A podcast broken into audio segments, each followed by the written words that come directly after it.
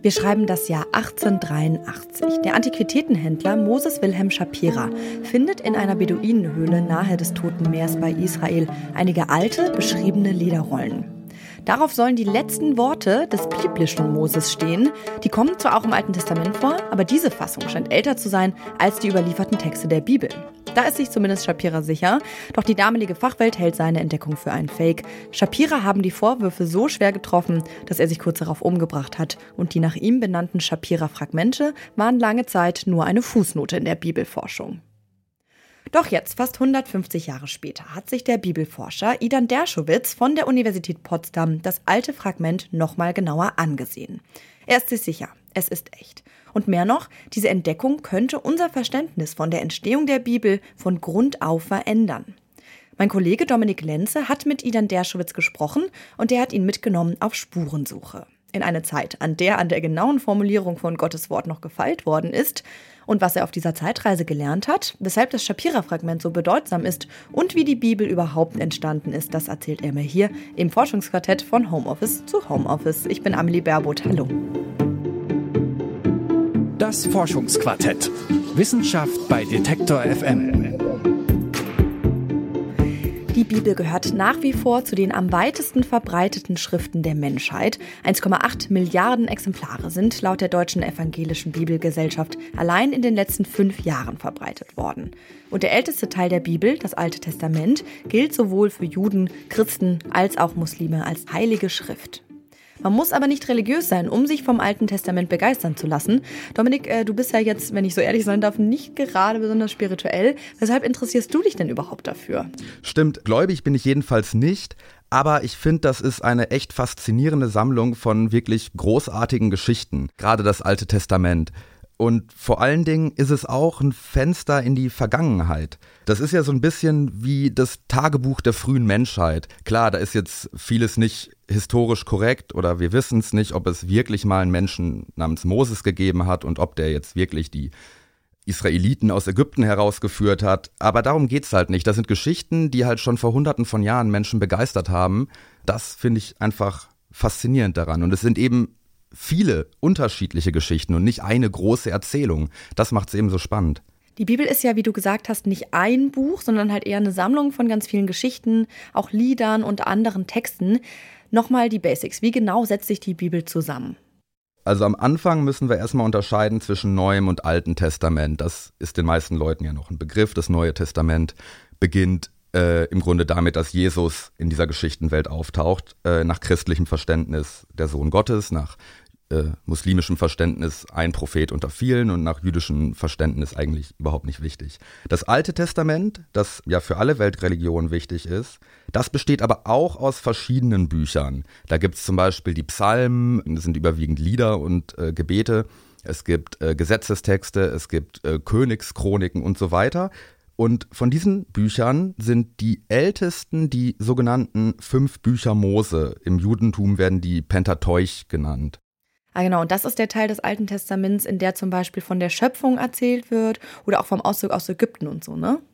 Ja, genau. Also die ganzen großen Geschichten, die man auch als nicht religiöser Mensch kennt, äh, die zehn Gebote, der Turmbau zu Babel, das sind alles Geschichten aus diesen fünf Büchern Mose und wie der Name schon sagt, auch die letzten Worte von Mose, die bilden eben den Abschluss des fünften und letzten Buchs Mose. Und sag mal, woher kommt dieser älteste Teil der Bibel? Also du hast gesagt, es ist eine Sammlung. Weiß man denn was über die verschiedenen Verfasser? Grundsätzlich weiß man jetzt nicht, wer die Verfasserinnen oder Verfasser gewesen sind. Ähm, man spricht aber auch nicht von Verfassern oder Autoren der Bibel oder der Torah, sondern von Editoren. Ähm, also die Leute, die diese Geschichten, die vorher schon kursiert sind, irgendwie zusammengefügt haben. Und was man weiß, ist, diese Geschichten waren vorher schon im Umlauf. Zum Beispiel die Sintflutgeschichte mit der Arche Noah, die gab es schon wirklich tausende Jahre, bevor die Bibel zusammengestellt worden ist. Die Sumerer haben sich diese Geschichte schon erzählt, die wurde dort auch in Texten überliefert. Bei anderen Geschichten gehen Forscherinnen und Forscher davon aus, dass die lange Zeit mündlich weitererzählt worden sind, bis die dann irgendwann mal irgendjemand aufgeschrieben hat. Und die fünf Bücher Mose, also das Pentateuch, äh, das stellt dann gewissermaßen so eine Art Compilation dar, könnte man sagen. Ja, sozusagen. Und die Bibelforscher, die versuchen dann halt eben nachzuvollziehen, wie sich diese Texte aufeinander beziehen. Der Herr Dershowitz, der hat mir das in etwa so erklärt. So, for example, you might have a, a certain text that was written thousands of years ago, and then a later scribe who's copying this text onto a new scroll might see something that doesn't make sense to them and feel that something needs some clarification and they could make some changes to that text. And so those are small sorts of edits. One of the things that people like me are interested in is teasing apart these different versions, trying to figure out what the origin of every verse is. You could say, well, A is the original and B is based on A. Or you could say B is the original and A is based on B. Or you could say actually A and B are both based on C. Or other even more complex things. Okay, also es geht also darum herauszufinden, aus welchen Quellen sich die Texte zusammensetzen, die wir heute kennen. Und wie äh, genau ist er denn dann dabei vorgegangen? Letztlich schaut er sich die Texte halt einfach sehr genau an. Man kann nämlich erkennen, dass die aus älteren Texten zusammengesetzt worden sind. Und bei ein paar Bibelstellen muss man dafür nicht mal unbedingt ein Bibelforscher sein, um auf die Idee zu kommen. Die Schöpfungsgeschichte ist da ein gutes Beispiel für, hat mir der Herr Derschowitz erklärt. We have two different creation stories, so one straight after the other. The first one is about the creation of the world in seven days. and God rests on the seventh day and so on. The second creation story is the one that involves the Garden of Eden and the snake and eating from the tree of knowledge and so on. And these two stories just appear side by side and clearly are different creation stories. There are contradictions between them with regard to the order of creation, whether man and, and woman were created at the same time and, and so on and so forth. Okay, es gibt also von der Schöpfungsgeschichte zwei Fassungen, die, also den A-Text und den B-Text. Und die Schöpfungsgeschichte, so wie wir sie kennen, ist dann quasi eine Art Kombination aus beiden Erzählungen. Ja, genau. Und das ist bei den letzten Worten von Moses ganz ähnlich. Das äh, Deuteronomium, das fünfte Buch Mose, das besteht nämlich auch aus ganz unterschiedlichen Textformen. Dazu nochmal Idan Dershowitz. So we have narratives in Deuteronomy. It's, just, it's this one long speech by Moses, or, and so he says things like, you know, we went through the desert and then we conquered such and such land, and then you sinned, and then God got angry, and things like that. At the end of the book, we have two poems, which are, you know, distinct from, from the narrative and the law. Das Deuteronomium besteht also aus Gesetzestexten, aus Gedichten und eben aus dieser Geschichte von Moses letzten Worten, oder? Genau, und diese letzten Worte von Moses, das ist halt wirklich so ein Abschied, er fasst die gesamte Geschichte ähm, des Volkes Israel bis zu diesem Punkt nochmal zusammen die stehen gerade in der Story, sage ich mal, kurz bevor sie wieder ins gelobte Land zurückkehren. Moses stirbt bald und ähm, hält nochmal so eine Art letzte Predigt vor der jüngeren Generation, wo er halt diese ganze Geschichte nochmal zusammenfasst. Und in der Forschung hat man aber lange angenommen, dass die ursprüngliche Fassung des Deuteronomiums aus diesen Gesetzestexten bestanden hätte. Und dann, so die Vermutung in der Forschung, hat mir Idan Dershowitz gesagt, ähm, hat man diese Erzählung einfach noch dazu gepackt, um das, ja, ich sag jetzt mal salopp, das literarisch etwas aufzupeppen.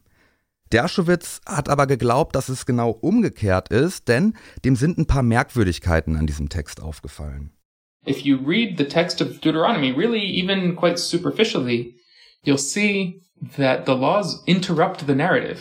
In a way that doesn't make sense if the narrative was added later. So I'll explain. And one of the things that I've discovered in my research is that the narrative existed independently of the law. And then at some point, this law code that appears in Deuteronomy was inserted. Die Erzählung von Moses letzten Worten wird also immer wieder von diesen Gesetzestexten unterbrochen. Und das hat Dershowitz seltsam gefunden, weil Wenn es jetzt zuerst die Gesetze gegeben hätte in Textform und später die Geschichte, dann wäre es ja seltsam, dass die Gesetze die Geschichte unterbrechen und nicht andersrum. Und dann hat er gedacht, okay, dann vergleiche ich doch mal diese gängige Bibelfassung, wie wir sie heute kennen, mit dem Shapira-Fragment und natürlich auch noch mit anderen Texten aus der Zeit, aber hauptsächlich mit diesem Shapira-Fragment. Und dann hat er gesehen, dort wird diese Geschichte am Stück erzählt, äh, die im Deuteronomium immer unterbrochen wird von diesen Gesetzestexten. Das heißt also, es gab jetzt eben nicht zuerst die Gesetze und man hat die Moses-Geschichte darum gebaut, sondern umgekehrt. Die Geschichte von Moses letzten Worten, so Dershowitz, scheint also der ältere Teil zu sein. Aber wie konnte er sich sicher sein, dass das Shapira-Fragment äh, nicht zum Beispiel auch eine Fälschung ist? Die Fassung der Moses-Erzählung auf diesem Fragment, die nimmt auch Bezug auf andere antike Texte. Diese Texte waren aber zu der Zeit von Shapira noch gar nicht bekannt. Wenn er es gefälscht hätte, dann hätte er auf Texte Bezug nehmen müssen, die er noch gar nicht hätte kennen können. Also da war er sich schon mal ziemlich sicher. Und was der zweite Faktor war, es gibt Tagebücher von diesem Shapira, die hat sich Herr Derschowitz auch durchgelesen. aus denen geht hervor, der hat auch diesen Text gar nicht verstanden so richtig. Und diese Urversion der Moses-Geschichte aus dem fünften Buch von den Shapira-Fragmenten, wann ist die äh, entstanden? Ilan Derschowitz vermutet, dass die Schrift äh, so etwas über 2500 Jahre alt ist. Das heißt, die stammt aus der Zeit, bevor die Editoren das Alte Testament zusammengestellt haben. Zu der Zeit, wo es noch den ersten Tempel in Jerusalem gegeben haben soll und äh, bevor das Volk Israel von den Babyloniern versklavt worden ist. Und das ist eben halt das Besondere. Sie stammt halt wirklich im wahrsten Sinne des Wortes aus einer vorbiblischen Zeit. Mit diesem Text ist das Fenster in die Vergangenheit also einfach noch einen Spalt weiter geöffnet. Und äh, wie Idan Dershowitz gesagt hat, er vermutet, dass es Priester aus dem antiken Königreich Israel gewesen sind, die diese Geschichte niedergeschrieben haben, bevor später die eigentlichen Editoren der Bibel das mit aufgenommen haben. Und das äh, also noch lange bevor die Editoren des Alten Testaments die fünf Bücher Mose zusammengestellt haben. Deshalb gilt die Entdeckung von Dershowitz ja auch als so sensationell. Das ist ein biblischer Text, der älter ist als die Bibel selbst und der halt aber auch wirklich aus diesem Kontext des Volkes Israel kommt und nicht wie die Arche Noah-Geschichte jetzt von den äh, Sumerern stammt. Und für Bibelforscher schließen sich da einfach ganz viele spannende Fragen an. Zum Beispiel, welche dieser ganzen antiken Priestergruppen hat diesen Text niedergeschrieben und warum überhaupt? This text really allows us to settle several such questions. And I think that this will help us determine the relationship between the different sources and layers of the Pentateuch. In addition to, to issues of composition history, I think it'll help us understand things about the history of religion. So I think that this, this is actually an extremely important, extremely exciting text that we've really only scratched the surface of. And I think that in the coming decades, we'll be able to learn much, much more about the history of the Bible. Für Bibelforscher und Forscherinnen geht die Spurensuche also weiter. Doch das Shapira-Fragment, die vorläufig erste Version von Moses letzten Worten, zeigt eines auf. Was wir heute als Altes Testament kennen, ist das Ergebnis von mehreren Jahrhunderten, ja, man könnte sagen, stille Post. Geschichten sind aufgegriffen und weitererzählt worden. Irgendwann wurden sie aufgeschrieben und manche dieser Schriften haben es schließlich ins Alte Testament geschafft. Das ist also eine Art Best-of aus mehreren Jahrhunderten Geschichte erzählen. Danke, Dominik, für diesen historischen Einblick. Sehr, sehr gern. Und damit sind wir am Ende dieser Folge des Forschungsquartetts. Ihr könnt den Podcast auf unserer Website hören, Detektor FM, auf Spotify, Apple Podcast, Deezer oder überall da, wo ihr Podcasts hört. Und da könnt ihr uns natürlich auch gerne abonnieren. Wenn ihr Themenvorschläge habt oder Feedback geben wollt, dann schreibt einfach an forschungsquartett.detektor.fm. Ich bin Amelie Berbot. Macht's gut und bis bald. Das Forschungsquartett. Wissenschaft bei Detektor FM.